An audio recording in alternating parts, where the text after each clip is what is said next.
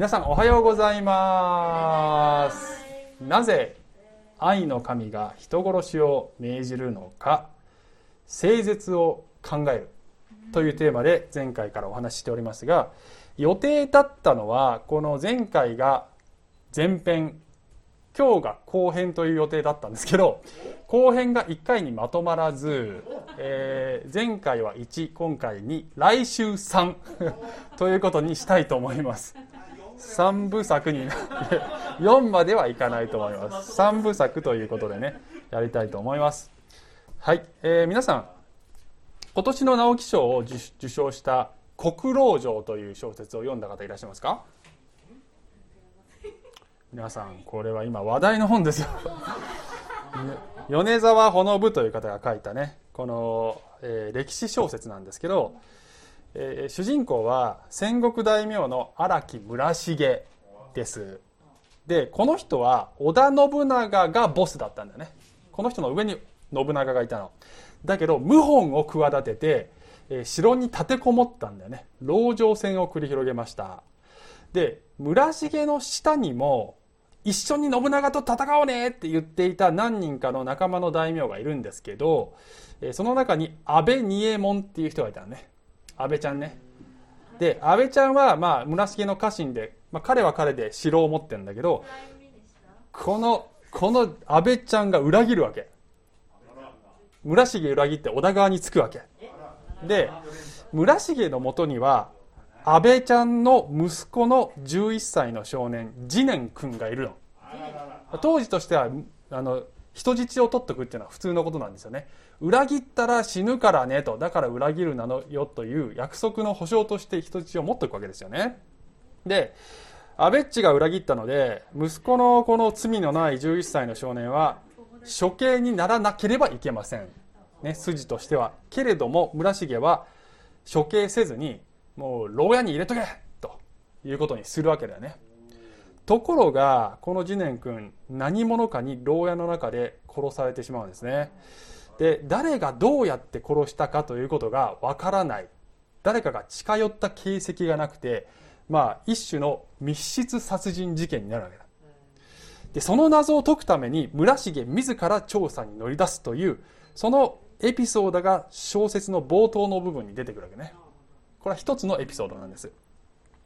でね信長を迎え撃つために多分いろいろ準備なんかで忙しいと思うんだけどわざわざこのタカが人質の人質の死の謎をあの時間かけて一生懸命解くんだよね。でなんでそういうことするかっていうと家来たちが自分を疑っているということに気づくんだよね。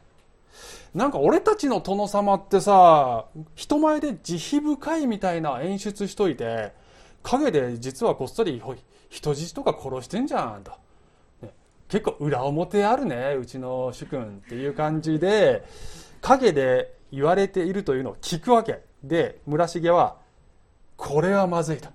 何がまずいかというと戦に勝てないって思うんだよね。これだと。家来たちが俺たちの君主のためだったら命かけても戦えるって思うのでなければダメだと。不信感持ったままだと、まあ、いつ寝返るかも分かんないしこれだと負けるって思うわけ。なのでわざわざこの謎解きに時間をかけると。いうのがこの冒頭のエピソードなの。でそれでどうなるか皆さん読んでくださいね。で、えー、いや面白い歴史ねなんか密室トリックミステリーみたいなね感じですよ。さあところで今回私たちが取り組んでいるこのテーマは皆さん聖書を読むとね神様って結構聖書のある場面では慈悲深い神様に見えるんだけど別の場面では罪のない子供まで犠牲にするようななんか裏表のある神様なのかな。これってどういうことなの？というこの謎解きをしようとしてるわけよ今ね。皆様は神様に私は従いたいと思ってると思うんだけど心のどっかに不信感を抱いていませんか？その不信感を取り除く作業を、えー、一生懸命時間を割いてね1回2回3回もかけて、えー、やる理由は何かというと、ね、その理由は戦に影響するからです。えー、私たちにとっての戦とは霊的な戦いです。私たちは霊的な戦いの中にいる。で私たちが俺たちの君主のためだったら命も捧げて戦えると思えるためにはこの方を100%信頼しなきゃいけないわけね。この方は信頼できると納得する必要があるわけです。そのためにこのミステリーを解こうと頑張ってるわけですよ。で、えー、このですね謎を解くヒント、まあ、今日のキーワードですけどそのヒントは戦であります。霊的戦いという文脈で、えー、それを解いていかなければ答えは見えてこないということを今日話していきたいと思います。ね。さあでは前回の話のちょっと復習したいと思いますけどあの見てない方はねぜひ見てください。あの YouTube で見れますので、ね、一応前回のあの1回目の話を、えー、見ているという前提で、えーまあ、そこがやっぱりベースになってて初めて今日の話がわかると思いますのでね、まあ、少し軽く復習します。えー、前回ね、まあ、神様は旧約聖書の中で特定の民族を裁くためにイスラエルの民に彼らを整絶せよというふうに言うと。女も子供も血のみ子まで殺しなさいみたいなひどいことを言うと。で今回取り上げているのは新明記7章の、えー、カナン人の整絶これはイスラエルが約束の地に入るときに原住民を一掃しなさいというそういう命令でした。で、えー、第一サムエル記の15章にはアマレク人の整絶が出てくる。これはこれよりも400年ぐらい前にイスラエルがエジプトから脱出した時に、背後からイスラエルを襲った卑劣な民族ですよね。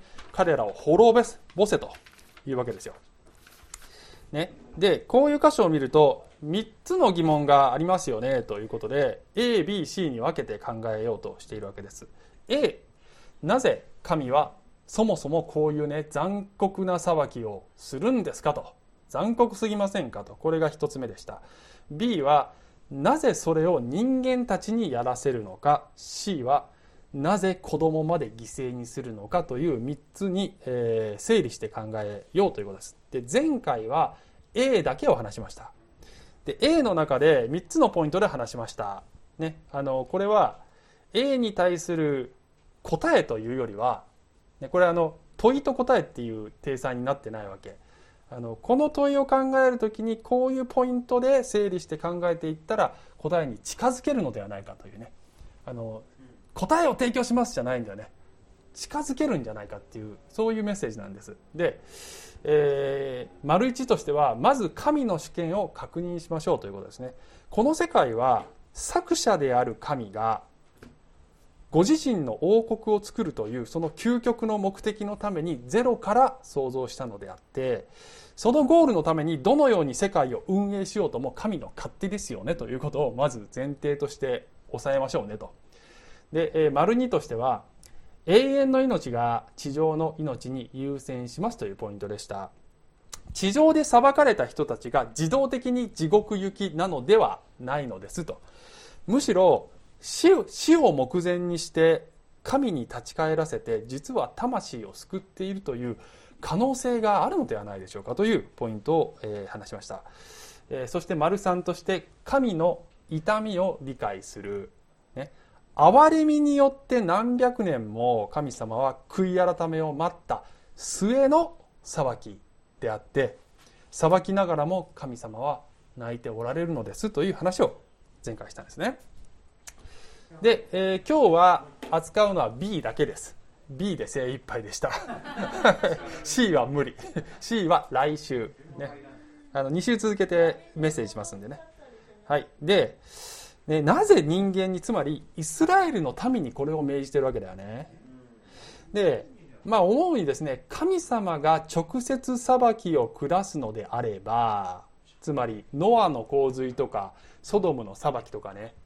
まあそれはそれで非常に辛い出来事であるんですがまだ受け入れやすいかなってちょっと感覚的に思うんですよね。これね人間が人間を殺すっていうのが耐えられないわけ僕たちは。あのどうやって殺すかっていうとつまり剣でこう殺すわけだよね。非常に血生臭い、ね、ソードでソードで殺すんだ。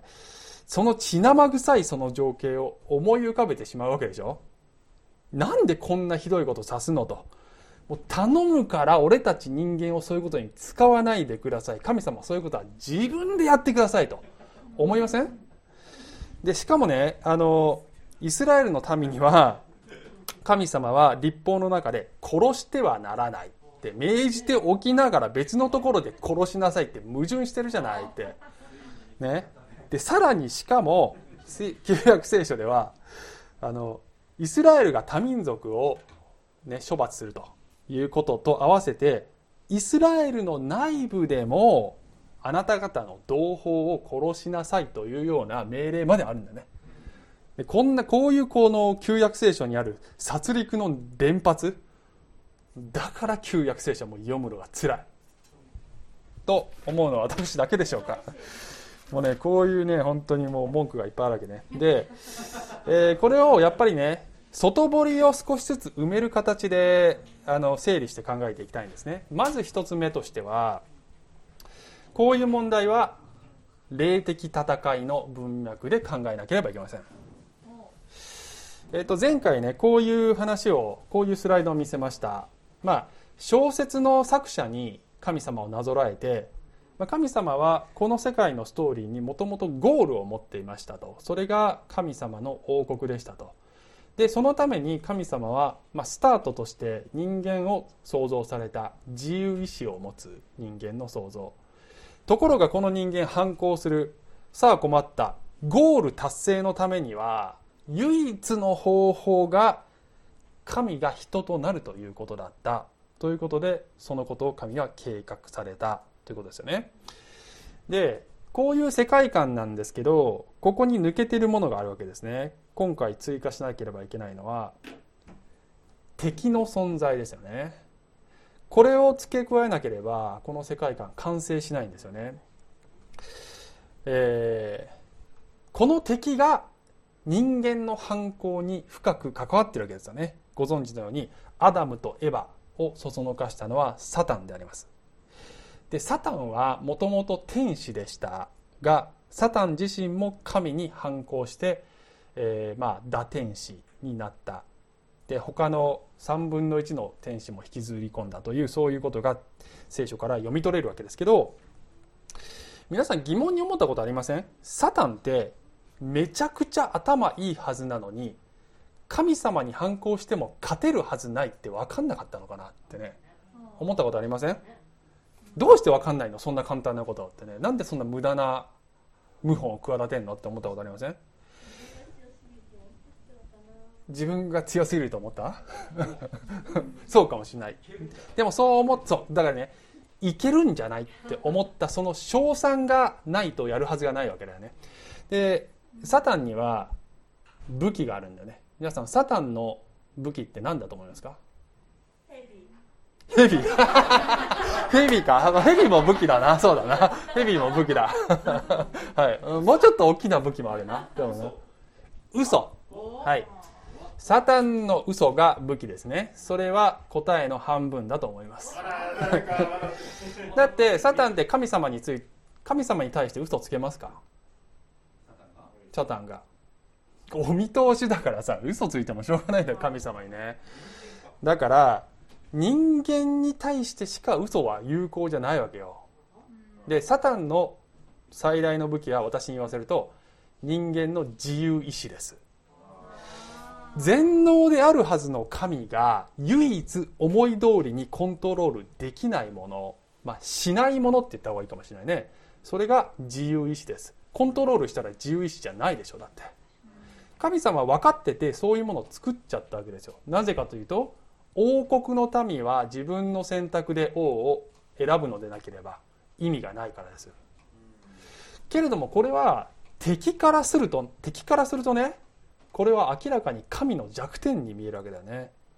人間が何に従うかを自分で選択できるということは神じゃなくて俺様を王様として選ばせることもできるよなって当然考えるわけかくして神の王国とサタンの王国のせめぎ合いが始まりました。これが目に見える人間の歴史の舞台裏で常に進行しているドラマでありますね。聖書を見るとね。で、えー、アダムというですね代表者人類の代表者が、このサタンの嘘の方を信じてそっちに従ってしまった結果ねサタンが独裁国家を築いてしまった。それがこの世であります。神様は神の国の奪還作戦を展開している途中なのね、まあ、例えば聖書を見るとヨハネの福音書12章でイエス様がねこれ十字架にかかる数日前のイエス様のセリフですけど今この世に対する裁きが行われ今この世を支配する者が追い出されます。これがサタンのことですよ。私が地上から上げられる時私は全ての人を自分のもとに引き寄せます。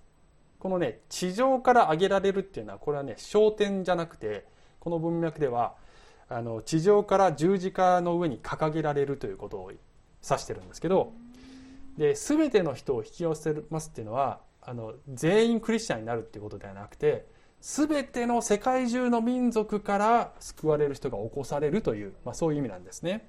でこれイエス様が言ってるのはサタンがこの世界を支配している独裁者のようにそしてそこにとらわれた人々を私は取り戻して王国を奪還するということを言っていらっしゃるわけですよね。まあ今ちょうどロシアとウクライナの戦争やってますよね。正当性を持たない独裁者が正当性を持つ国家を侵略して脅かすその戦いが今目に見える世界で起こっているわけですけど目に見えない世界でもその戦いが起こっているんですよ。ん？何？ね、2つの世界があるっていうねことですよ。でつまり霊的戦いとはあの天使と悪魔がそこいら中でチャンバラしてるっていうことじゃないんですよね。あの人間はどっちにつくのですか？神とサタンどっちの言うことを信じ従うのですか？という人間の選択をめぐる戦いが霊的戦いの本質です。ちょっとそのポイントをねいくつかまとめていきますけどね。霊的戦いとは人間はどちらに従うのかをめぐる戦いなんだということがこれ一つのポイントね。であのー、まあこれね私呼ぶ記の構図って呼んでますね。呼ぶ記ではそういう構図が出てきます。今日は開きませんけどね。これ以外のフィールドでサタンは神と戦うことはできません。チャンバラしても勝てない。ですよ。ね、でということは人間ってもう最初からその戦いの中心にいるんですよ。当事者なの、ね、なんで僕らを巻き込むんですか？いやいやもともとそれが神と悪魔の戦いの本質なの。でねここでどちらに従うかって従うってじゃあどういう意味と？じゃあ従うっていうのは王国を共に作ることになります。王国を共に作るということは言い換えると王国のために共に戦うということです、ね、だって王国同士の戦いが展開しているわけだからね。それはすなわち神様の代理人としてこの世界で神様の命令に従い神のご意志を実行するという方法でそれが現れるわけなんですけどじゃあ共に戦うって言ったらねそれは共に痛むことでもあると思うんだよね。王国のために神様が通る痛みや苦しさもある程度共有するのでなければ共に戦っていることにはならないと思うんですね。でじゃあ痛みっていうと神様がどういう痛みを通っているかというと前回話しましたが罪人を裁くということの中に神は激しく痛みを感じていらっしゃるわけですよ。でもそれも王国への道のりの一つなのだ。それが家庭の一つなのだという話を前回しました。なので避けられない痛み痛みなわけですよね。私たち人間はいやその痛みは嫌だなと。神様それは一人で背負ってくださいよ。って言うのではなくてその痛みも共有ししてこそ共に戦い王国を共に作っているということになるのではないかと、まあ、私は思うんですよね。あの王国ができた時にそれがどんな痛みの上に成り立っているのかって民はする知る必要があるのではないですかね。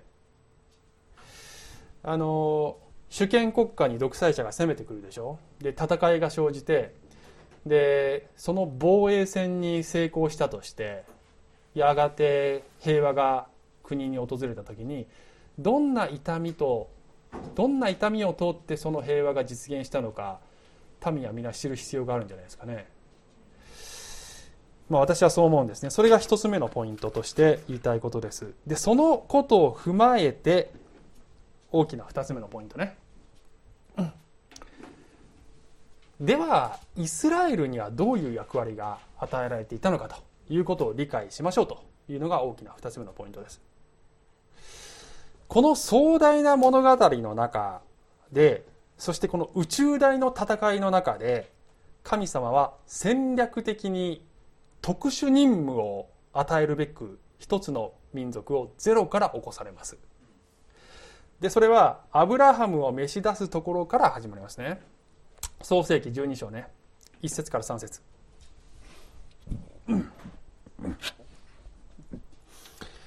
主はアブラムに言われた。すいません。あなたはあなたの土地、あなたの親族、あなたの父の家を離れて、私が示す地へ行きなさい。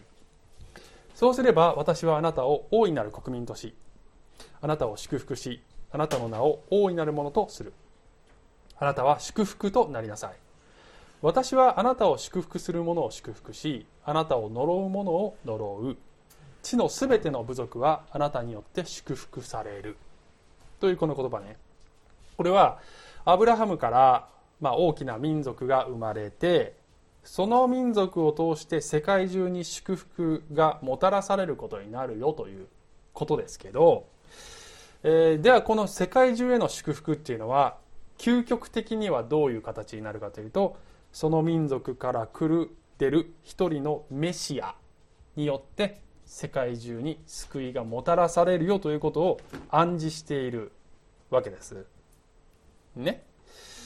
で、えー、これを受けてですねイスラエルにはまあ2つの、まあ、ここではね2つの役割に分けて考えたいと思うんですが一つはメシア出現の土壌としての役割があるわけね。まあ、前回ですね小説の作者っていうのはさ、まあ、ゴールを設定してそのゴールに向かって伏線をいっぱい張るんだっていう話をしたんですよ。作者が無計画に行き当たりばったりで話を書いてるんじゃなくてもともとそのゴールに向かっていたのだということが分かるそのヒントが事前にいっぱいいろんなとこに散りばめられてるわけだね。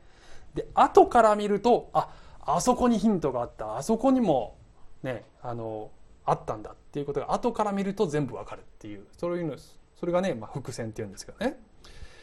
神様が地上を訪れる時にですねもう何の前触れもなく「じゃじゃーん神です」って。ね、結構不思議なトリックとかできるよ俺って。あのそういううさんくさい教祖がわんさかいるわけね。でそういうやつらとね一線を画さなきゃいけないわけよ。長い年月をかけて神様は伏線を張ってこられたわけですよ。でそれはイスラエルという民族に与えられたその立法の中にあるいろんなメシアの型とかね、まあ、犠牲の動物の血もそうですしそういう形で現れているしまた民族の中で語られ記され伝えられてきた多くの予言があるでさらに言うとその民族の歴史そのものが神の立法の厳しさと救いの必要性の証明になっているというこれモデルケースとしての役割があるんだね。この全てがイエスのメシアとしての正当性を証明しているわけだよ。それがないと証明できないわけ逆に言うとね。でサタンはですね、えー、自分の王国を築きたいわけでしょ？そうすると本物の王様には登場してもらいたくない。当然あらゆるあらゆる方法で妨害します。それはイスラエルに対する霊的な攻撃とそして物理的な攻撃の2種類で現れてきます。霊的な攻撃というと、まあ、偶像礼拝を持ち込むことでイスラエルが創造主への信仰からそれてしまうようにすると、えーまあ、今回扱っているこの新明記の7章のカナン人の聖絶の箇所ではねなんでそれをするかという理由がちゃんと神様によって述べられているんですね。7章16節にこう書いてますね。あなたはあなたの神主があなたに与えるあらゆる民を滅ぼし尽くす。彼らに憐れみをかけてはならない。また彼らの神々に仕えてはならない。それがあなたへの罠となるからだって言ったね。罠って誰かが仕掛けるんだよね。誰が仕掛けるんですか？サタンが仕掛けるんですよね。ヘビさんではありません。ヘビはどっちかっていうとサタンが仕掛けた罠の方だからね。ね。あの罠はサタンが仕掛けるわけね。でその罠を仕掛けさせまいとして神様がその戦略の一つとして誠実ということを行っているという側面を見逃してはいけないと思うんですね。であのさらにえー、サタンは物理的にもイスラエルをぶっ潰したいんですよ。それはイスラエルの外敵による軍事的な攻撃という形で主に、えー、表現される。物理的に攻撃されると国を守るため領土を守るため物理的な戦争が必要になってきます。なので神はイスラエルに戦うことを許しておられる。だから旧約聖書は戦争がいっぱい書いてある。ですよ。でもそういう文脈でそれが起こってるっていうことね。であのベッドを行っているサムエル記の解説の方方でも私話したんですけど旧約の中で神が良しとしておられる戦争はその歴史の中でイスラエルの極めて特殊な立ち位置が背景になっているのであって現代の我々が神の名を使って聖戦をするとかどっかを侵略するとかそういうふうな適用は聖書から生まれてきません。ね。メシア登場を阻もうとする敵の攻撃への防衛戦としての出来事なのだと捉えなければいけない。でイスラエルの役割としてもう一つね、はい、もう一つは祭司の民としての役割ですね。えー、究極の大祭司は誰かというとイエス様です。そのイエス様を生み出す民族としては民族という単位で世界に対して再試食を持つことになります。で、まあ、これが例えば書いてあるのが出エジプト記19章5から6もしあ今もしあなた方が確かに私の声に聞き従い私の契約を守るならあなた方はあらゆる民族の中にあって私の宝となる。全世界は私のものであるから。あなた方は私にとって祭司の王国聖なる国民となる。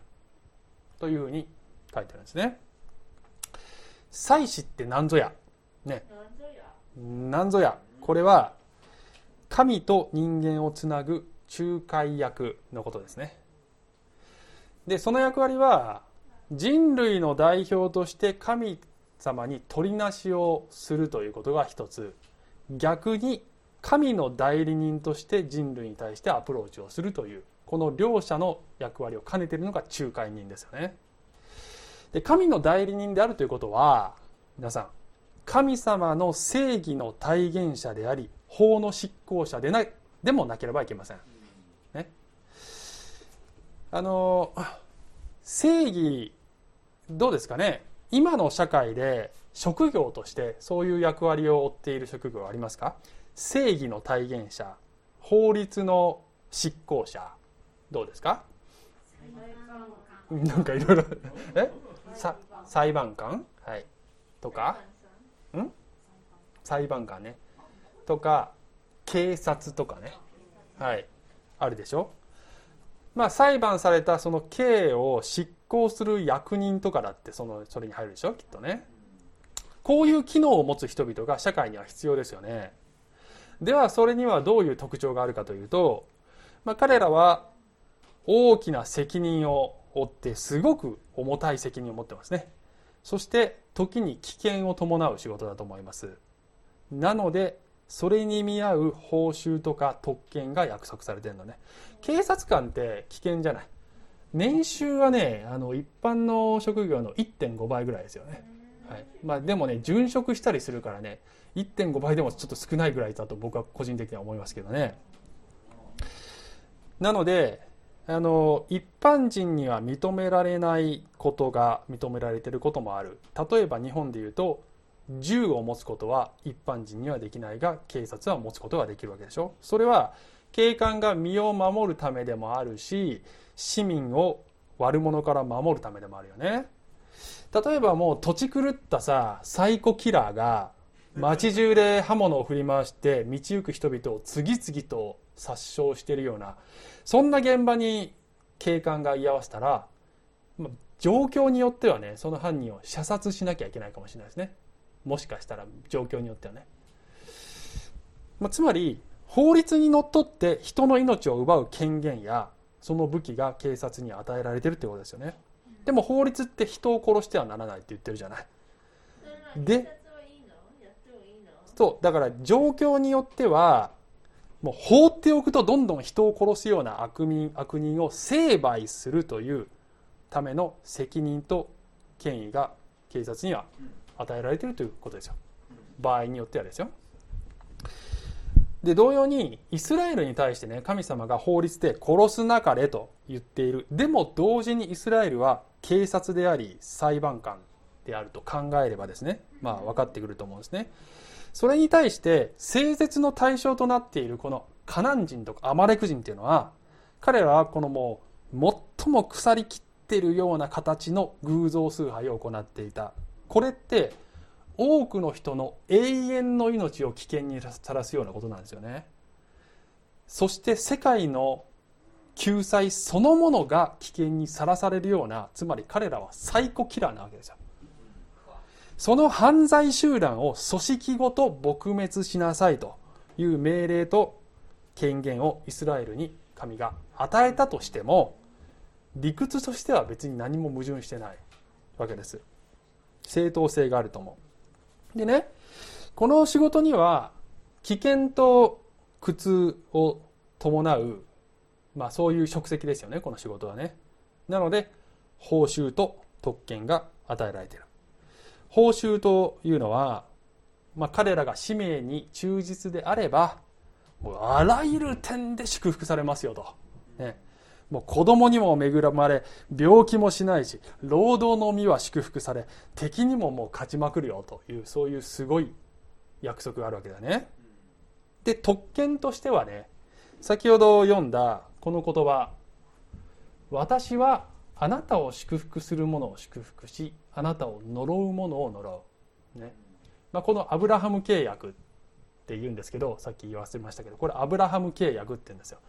でアブラハムに約束された契約は引き継がれてイスラエル民族が引き継ぐわけ。だからこれがイスラエル民族に当てはまる神様の約束なんだけど皆さんこの約束ってさちょっとこれやりすぎちゃうと思ったことない？僕はねこんな約束するかなとねありえなくないって思ったことあります。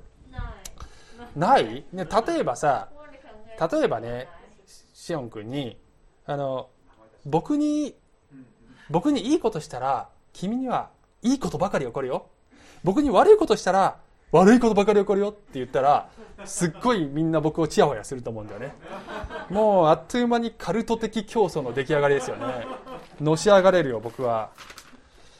でそんなこと一つの民族にねって思うかもしれないんですけどこの約束は決して法外な約束ではありません。というのは私が思うに2つ理由があって1つは、まあね、先ほど言ったようにイスラエルって霊的戦いの最前線にいるんだよね。物理的にも攻撃に遭うわけよ。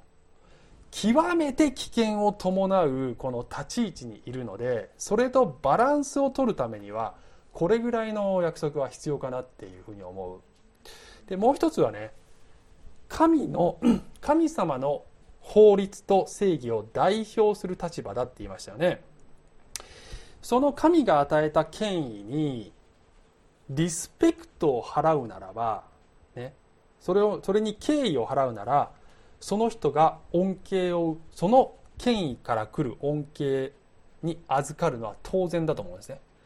例えば皆さん警察に敬意を払ってますか、ね、払ってない人もいるかもしれないけど警察に敬意を払えば警察に守られるという恩恵を受けます。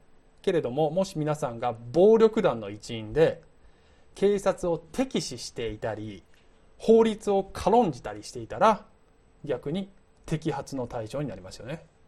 これ当たり前の仕組みだよね。ある意味で。と思うんですね。であの聖絶の対象となったアマレク人は先ほど言ったようにイスラエルを背後から攻撃するということをしたわけです。彼らが成敗されるのはこのアブラハム契約にのっとって神が正当な処置をしたということなんですね。先月メキシコであのテニスの試合メキシコオープンという大会が行われましてえー、男子のダブルスの1回戦でねアレクサンダー・ズベレフ選手というこのドイツの選手なんですけどあの審判のこのジャッジにものすごい不満があったんだね。で、えー、これでね試合終了した時に彼がどうするかちょっとねビデオがあるんで見てください。はい、はい、試合終了しました。ね。でまあ挨拶してこうちょっとあの握手なんかしてね。でコートから退場します。さあご注目あれ。ガーンガーン審判の椅子をラケットで叩きまくって。これはでねもう一回やるんだよこの人。ね。ガ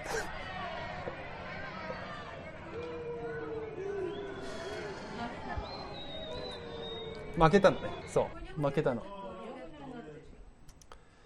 この人は大会追放処分になりました。まあ当然だと思いますよ。審判にこれねやったらダメですよこんなことしたらね。これがアマレク人です。あのイスラエルはこの世界のジャッジなんだよね。そのジャッジに敬意を払わず攻撃をしたら追放処分になる。ということなんですよ。ねどうかな。でねあのちなみに裁判官とか警察ってあのちなみにさ法律を執行するときに自分の個人的感情を差し挟んじゃいけないですよね。あのこの犯人は法律に照らすと完全に牢屋に入れなきゃいけないけどでも僕の甥っ子なんだよね。ね。無罪にしちゃうかなってやったらもうその仕事をする資格はないですね。イスラエルはこの民の処罰気が進まないなと思ったとしても職務上個人的か感情を差し挟むことは許されないんですよね。哀れんではならないというのはそういう意味もあると私は思っておりましてつまり刑が確定するまでは精一杯取りなしをするのはいいと思うんですけどそうすべきだと思うんですが確定した以上は厳格に個人的感情を挟まずに法を執行する立場にあるということだと思うんですよ。で、まあ、こういうですねイスラエルの特殊な役割について語る時にですね皆さんは、まあ、多くの方がねあのこういう疑問を持つわけ一つの民族だけが選ばれし民先民とも言いますけどねっておかしくないって。思いません一つの民だけが神に選ばれた。なんかそういう先民意識とかいやらしくないって。ねまあ、あの世の中の人はねみんなそう思ってます。おかしいよってね、はい、あの思ってると思いますよ。なんで一つの民だけが神に選ばれるんですか？エリート意識ですか？みたいにね。思うと思うんですよね。おかしくないかどうかというと全然おかしくありません、はい、なぜかというと今私たちが話しているこの世界観でいうとね、まあ、小説の作者のようなものだって話をしたわけです私はね。小説の作者が自分が設定したゴールに向かってどんなキャラクターを生み出しどんな役割をその人に与えようとそんなの作者の勝手です。だから他の世界観から見ると変に見えるだけでこの世界観の中で考えればそんなの神様がどんな役柄を与えようと勝手ですよ。だって神様がゴールに自分が行き着きたいわけだから。神様の世界なんだからね。でそれが変ではない、ね、変ではないのと同じように、えー、この一つの民族から生まれた一人の人によって世界が救われるというこのプロットも変ではない。神が設定したもの。多くの人はキリストだけが救いっておかしくないおかしくないです。この世界観で考えると何もおかしくはない。ですよ。でねあの黒いようですが先ほどのアブラハム契約のこの言葉ちょっともう一回考えたいんですけど私はあなたを祝福する者を祝福しあなたを呪う者を呪う。地のすべての部族はあなたによって祝福。呪うっていう言葉さ結構なんか日本語的にはなんか魔術的な 印象あるけど、まあ、簡単に言うとね呪うっていうのはつまりあの神の怒りがとどまるという意味ですよね。ざっと言うとね。でこの地のすべての人はあなたによって祝福されるっていう意味は先ほど言いましたが究極的にはこれはアブラハムの子孫のメシアによって世界が救われるという意味だと言いましたよね。だからその救いというものが究極的にはこの祝福なわけですよ。つまりあのアブラハムを祝福するということはどういうことかというとこういう経路で世界が救われると決めた神様のこの決定に敬意を払ってその子孫であるイエス様を信じるということが究極的な意味ではアブラハムを祝福することだと思うんですね。でこのイエス様を信じるということがすなわちイエス様を祝福するということでもあるんですけどそうすれば祝福に預かるすなわち救われるけれどもこの方を拒絶したら呪いがとどまるよというのがこの言葉の究極の形だと思うのねつまりこの言葉に福音の原型があるわけですよ。でそれを分かりやすく表現するとこの「あなた」っていうのはこれ直接的にはアブラハムのことですけどこの「あなた」を全部イエス様に変えてしまえばいいんですね。私はイエスを祝福する者を祝福しイエスを呪う者を呪う。地のすべての部族はあなたはイエスによって祝福されるというのがこの約束の究極の延長線上の究極の形だとね。思いますね。一応それをね伝えておきたかったんですね。はい。それがアブラハムを祝福するということの究極形だと思います、はい、で、えー、話を戻してこのね、えー、なぜイスラエルにこういうひどい命令を下すかっていうねことの3つ目のポイントとしてこれ考えたいんですけど先民つまりイスラエルへの裁きと合わせて考えるということが必要だと思うんですね。これ何が言いたいかというと旧約聖書では神様が先民を使って他国を裁くとそれと同時に神様は先民つまりイスラエルに対しても厳しいわけですよね。でこれはあの法律によって人を裁く立場にある人たちは一般人以上に自分たちも法律に忠実であることが求められるのでありますよ。まあ、例えば私が警察官警察官の例えに戻るとさ私が警察官だったとしてあの車で仕事場に向かう途中にちょっとやべ今日遅れそうだなと、まあ、スピード違反しても俺警察官だから誰も俺を捕まえねえよなと、ちょっと犯人とか追いかけてるふりしてピーパーピーパーピーパーピーパーってやっていいか誰も捕ま捕まえないよ俺のことってやったらこれ職権乱用っていうんですねこういうのね。ね。そういうことをやってる警察はあのあぶない刑事とかに登場しますけど そういうドラマの中ではそういうのが出てきますね。はい。まあ分かんない。あああまあ分かった。あなんか海外のさ警察もののドラマとかでさそういう破天荒な警察とか出てくるけど実際にはそういう人はいないわけだよね。でまあそういう職務違反をするとね警察内に自浄作用があってね。まあひどい場合は懲戒免職とかにだってなるわけですよね。つまり内部に自分たちを律するそういう規定がなきゃいけないわけ。でもそれさえも機能してなくて組織的に腐敗しているような場合はもっと上の権威がメスを入れないといけないかもしれないよね。イスラエルは他国に対する裁きの器になるからには内部に対してはもっと厳しくなきゃいけないんだね。で神様もそのつもりで接していてお膝元だからといって甘やかさない。むしろその逆なんですよ。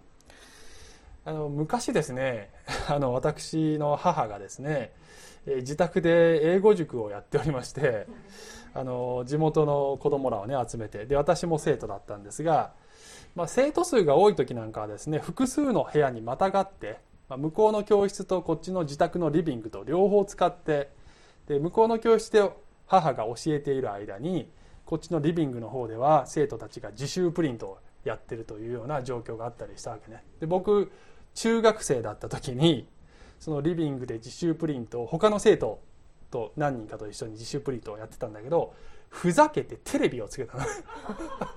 自分家だから。自分家だからと思ってふざけてねピーってつけたの。そこに戻ってきた母のこの烈火のような怒りがものすごい怒って、えー、ちょっとあそこのズームに私の母もね。ものすごい怒ってあの他の生徒の面前で私はもうこっぴどく叱られましたね。非常に恥ずかしいなという気持ちになりましたが今となってはねもうその気持ちは本当によくわかる。大人になるとさ分かるんですけど仕事って本当真剣勝負だよね。ね。自分の息子にはさ協力してほしいわけ息子には模範になってほしいわけ。率先して規律を破るような親の足引っ張るようなことしてどうすんのっていう。これは親として悲しいわ。ねちょっとこの場を借りて本当お母さんあの時は本当すみませんでした。まあすみません。そうです。はい。ちょっとはいすみません。でねあのイスラエルははい。ねイスラエルはですねあの神様はイスラエルには模範になってほしかったわけだよね。重要な任務に見合う特権や祝福も与えているじゃないかと。率先して偶像礼拝してどうすんのっていうことなんですよ。でね出エジプト記の32章を見るとこの有名な金の子牛事件ってあるでしょ。エジプトから出ました。もうあの金の子牛作ってんだよこの人たちね。神様が恐るべき奇跡で民を救い出してくださってさあ私の宝の民だよっつって契約を交わすわけだね。この契約はさ神とイスラエルの間のこれ結婚関係でもあるの。結婚だよ。その直後にこれやってんだよ。偶像をやってんだよ。皆さん誰かと結婚してその次の日にその相手が不倫してたらどうします？こんな裏切り許されるっていう世界ですよ。で神様はこの後イスラエルの内部で同胞を処刑しなさいという命令を下す友や家族であっても容赦してはならない。3000人この日死にましたって書いてある。まあこういう箇所を読むと家族でも殺され殺しなさい。こうちょっとひどすぎるってまあ思ったりします。でもそれほどの特別な啓示と奇跡と祝福とそしてこれから世界に救いをもたらさなければいけないというとんでもない重責を背負った彼らがやってることを見たらそれぐらい厳しくなきゃいけないっていうことだったんだと思うんですよね。私は昔からですね、まあ、旧約聖書を読むとねそうやって何人裁かれて何人死にましたみたいなことがいっぱい出てくるでしょであのイスラエルが裁かれましたと記述を見るともう鉛のように心の中にドスってこう重たいものが落ちるのね。でその鉛をこの拳だとしよう、ね、これドスッとごめんなさい。ドスってねこのマイクを壊すほどにドスッとくるわけ。気持ちが。ああもう辛いと。でさらに読み進めていくと今度イスラエルを使って多国を裁きました。何人死にました。また上から次の鉛がドスって上にね乗っかるわけ。上下に。けれども今はそういうふうには読んでないわけね。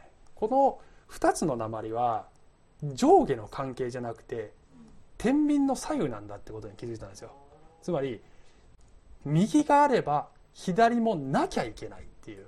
分かります？言ってること。これもこれもじゃなくてこれをやるんならこっちもないと釣り合いが取れないという関係性なんだってことに気づいたの。でそのその構図で読むと神様の意図がだんだんとちょっと分かってきて こうこうならざるを得なかったんだなっていうのがだんだんとこう分かってきたかなと思うんですよね。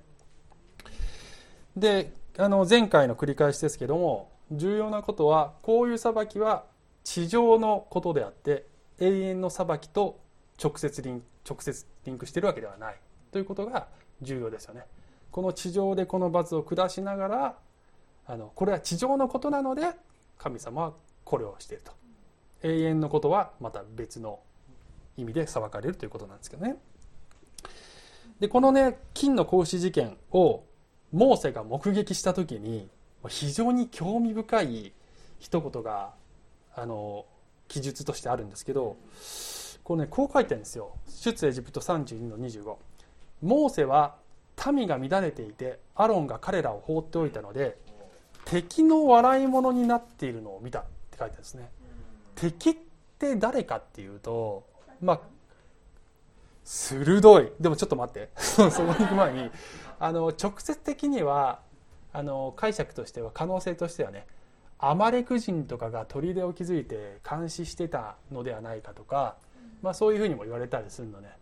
でもちょっとなんか違和感もあってそんななんか敵があいつらは早速ヤハウェに反抗してるとか遠くから見て分かんのかなとかモーセから見てあ笑ってるとかって見えるのかなとかっていうなんかそういう違和感もあまあ直接的にはそういう意味かもしれないよ。でも私は個人的にこの一言にはほんでやっぱりねこう見えない世界の現実をあの象徴するそういうこうほのめかしている意味が神様によってここに込められてんじゃないかなって気がしてしょうがないんだよねつまりあのサタンがね敵がこれを見て笑ってるっていうことがほのめかされてるんじゃないかと思うんですよ。メシア誕生に向けて大きく船を漕ぎ出したと思ったらあいつらしょっぱなから座礁してるって嘲笑う敵である悪魔がいるよってなんか言ってるような気がしてしょうがないね。神がですねこのイスラエルの内にも外にも厳しすぎるとも見える処置を繰り返し施されたのはこの人類の救済を阻もうとする敵との戦いの中で妥協も甘えも甘えも許されない局面が多々あったからこういうことがあったのではないかてと思うんですよね。そういうふうに読むことができるでしょうか。さあだいぶねもうあのちょっとねもう終わりますけどすごい重たい話なので最後はほっこりする話で終わりたいと思いますね、えー、ツイッターでシェアされていたあの新聞なんですけど新聞自体は2014年の、えー、これは読売新聞ですね。森田君という小学4年生の少年が「僕がいるよ」というタイトルで書いてる作文なんでね。でちょっと全部読めないので最初の半分はちょっと口頭でね言いますけどお母さんが1ヶ月間入院するんですよ。でやっと戻ってきたって言って大好きなホットケーキを作ってくれたみたいな話が書いてあるわけ。ところがあの何日何日か経つとお母さんの食事の味が料理の味がなんか変わってきちゃったなってことに気づくのね。で味噌汁の味が変だよって言うとお母さんはこう答えるんだね。実はね手術をしてから味と匂いが全くないの。だから料理の味付けが適当になっちゃってお母さんは深いため息をついた。っていうわけだね。でちょっとあの後半の半分だけ読みますと次第にお母さんの手作りの料理料理が姿を消していった。代わりに近くのスーパーのお惣菜が食卓に並ぶようになった。そんな状況を見て僕は一つの提案を思いついた。僕は料理ができないけれどお母さんの味は覚えている。だから料理はお母さんがして味付けは僕がする。共同で料理を作ることを思いついた。僕が味付けをするから一緒に料理を作ろうよ。僕からの提案にお母さんは少し驚いていたけどすぐに賛成してくれた。ではブリの照り焼きに挑戦してみようか。お母さんが言った。ブリの照り焼きは家族の好物だ。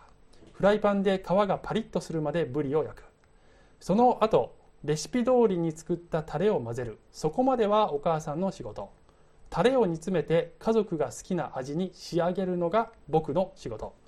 だいぶ照りが出てきたところでタレの味を確かめる。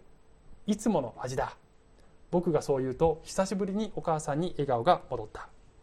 その日からお母さんと僕の共同作業が始まった。お父さんも時々加わった。僕は朝1時間早起きをして一緒に食事を作るようになった。お母さんは家族をあまり頼りにしないで一人で何でもやってしまう。でもねお母さん僕がいるよ。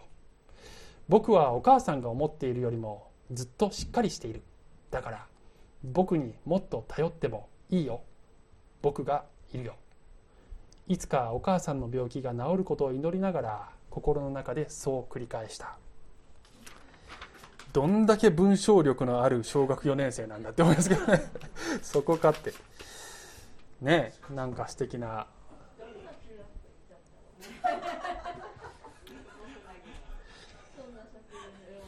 このお母さんは人知れず戦っていたわけだよね。神様はこのお母さんと違って弱さがあるわけではないんだよね。そこは違うんですけどでも神様も私たちの知らないところで戦い痛み苦しんでおられる。でなんで神様こんな苦労するかっていうとそもそも人間の不従順のせいなんだよね。それを棚に上げて私たちはよく文句を言うんですけど御言葉って食事だって皆さん知ってますよね。御言葉の糧日々の御言葉は私たちの食事。でも今日扱っているような難しい箇所を箇所が出されるとピピピ、ね、まずい。